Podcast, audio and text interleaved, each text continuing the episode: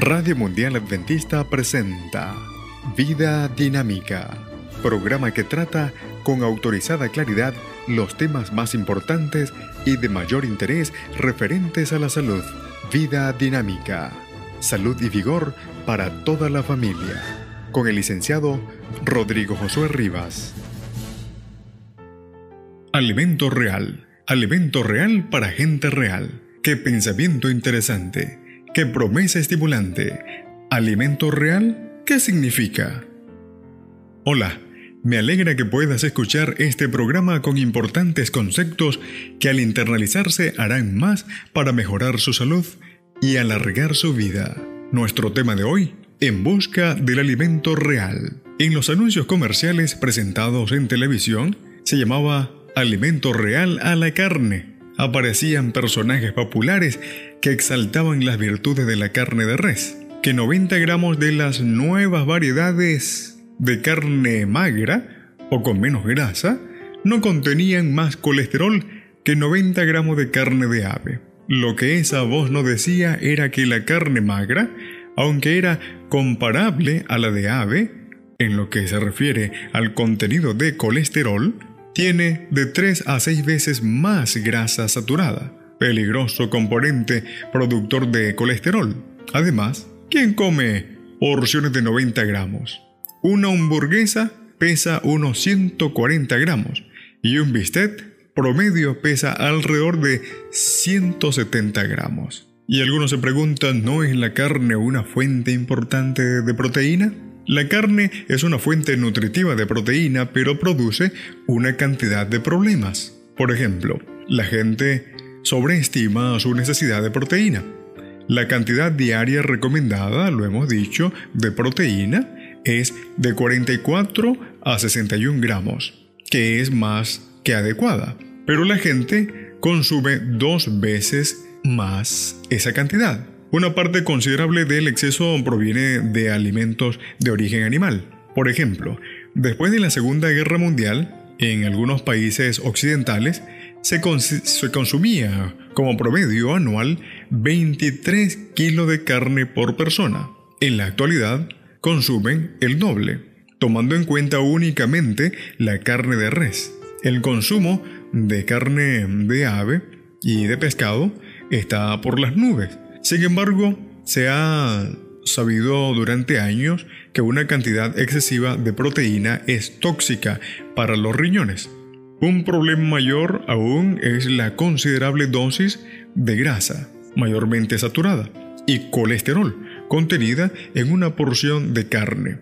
Las investigaciones científicas pertinentes han establecido que una dieta recargada es la culpable principal de las enfermedades actuales. Y los alimentos recargados que nos están enfermando son mayormente productos de origen animal como carne, huevos y productos lácteos. El problema consiste en que, aunque el cuerpo humano puede alimentarse de productos animales, carece de protección especial contra las grandes cantidades de grasa y colesterol de que disponen los animales carnívoros. En los seres humanos, el exceso de grasa y colesterol se acumula en la sangre y comienza a fijarse en las paredes inferiores de los vasos sanguíneos. Como resultado, las arterias se van estrechando cada vez más a causa de la formación de placas. Cuando el flujo de la sangre vitalizadora disminuye o se interrumpe, los órganos del cuerpo dejan de recibir alimento y oxígeno en cantidades adecuadas. Y así se prepara entonces el escenario donde debutarán enfermedades mortales, como las del corazón, hipertensión, ataques cerebrales, apoplejía y diversas clases de cánceres. ¿Significa eso que un estilo de vida sin carne es mejor? Hay millones de personas en el mundo que viven con salud y vigor alimentándose con proteína de origen vegetal y vamos a considerar algunas de esas ventajas. Disminución del riesgo de enfermedad. Las poblaciones vegetarianas están notablemente libres de enfermedades mortales que diezman a los comedores de carne de la cultura occidental. Vida más larga y sana. Los vegetarianos estadísticamente son más delgados, más sanos y viven más que la persona promedio. Alimentos con menos tóxicos y contaminantes, como algunos ejemplos tenemos, cuando muere un animal, su cuerpo libera enzimas que inician el proceso de descomposición. La preservación adecuada de la carne es un desafío permanente. Los animales ingieren y almacenan sustancias químicas en sus cuerpos que se originan en los fertilizantes y pesticidas usados en sus alimentos. Los inspectores disponen de escaso tiempo para revisar los cadáveres, lo que hace difícil que se practiquen exámenes cuidadosos para detectar enfermedades. Muestras tomadas al azar revelan que la carne contiene con frecuencia residuos de hormonas de crecimiento y antibióticos. Aunque existen leyes que controlan esto, resulta difícil hacerlas cumplir. En la actualidad, la mayor parte de los animales destinados a la alimentación humana son criados en corrales de engorda y en jaulas, donde viven sin la posibilidad de hacer ejercicio. La carne de estos animales puede contener dos veces más grasa que la carne de reses y aves criadas al aire libre. ¿Y qué si hablamos de la protección ambiental? Bueno, se necesitan 100 litros de agua para producir medio kilo de trigo, mientras que se requieren 10.000 litros de agua para producir medio kilo de carne. ¿Y qué si hablamos de más alimentos para la población mundial?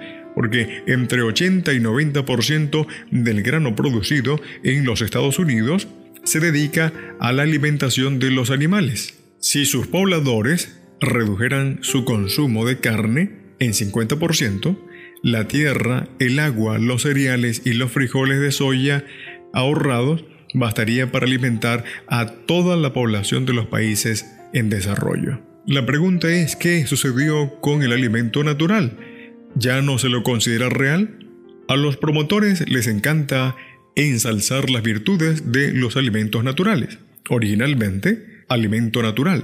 Quería decir alimento preparado con plantas, cereales y legumbres completos sin refinar. Este concepto se ha desleído durante los años de descuido, hasta el punto en que ahora se emplea para designar casi cualquier cosa que contiene por lo menos un ingrediente promotor de la salud.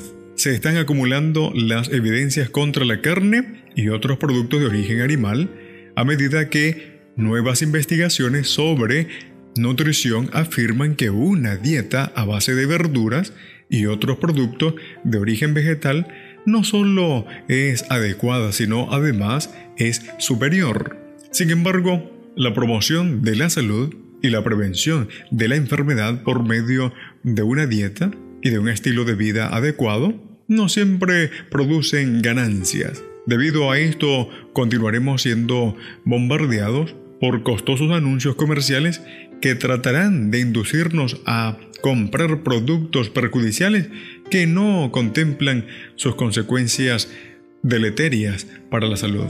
Los seres humanos no tenemos el instinto carnicero, preferimos salivar frente a un racimo de uvas frescas antes que frente a un trozo de carne cruda.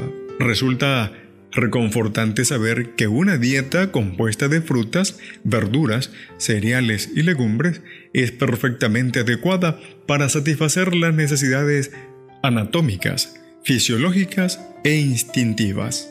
Las personas sabias no volverán su atención hacia los mataderos de animales en busca del alimento real. Los sabios encontrarán el alimento real en las granjas y en los huertos de cultivo. En la producción del texto, Dr. Hans Dill y la doctora Eileen Ludington. Vida Dinámica fue una presentación de Radio Mundial Adventista.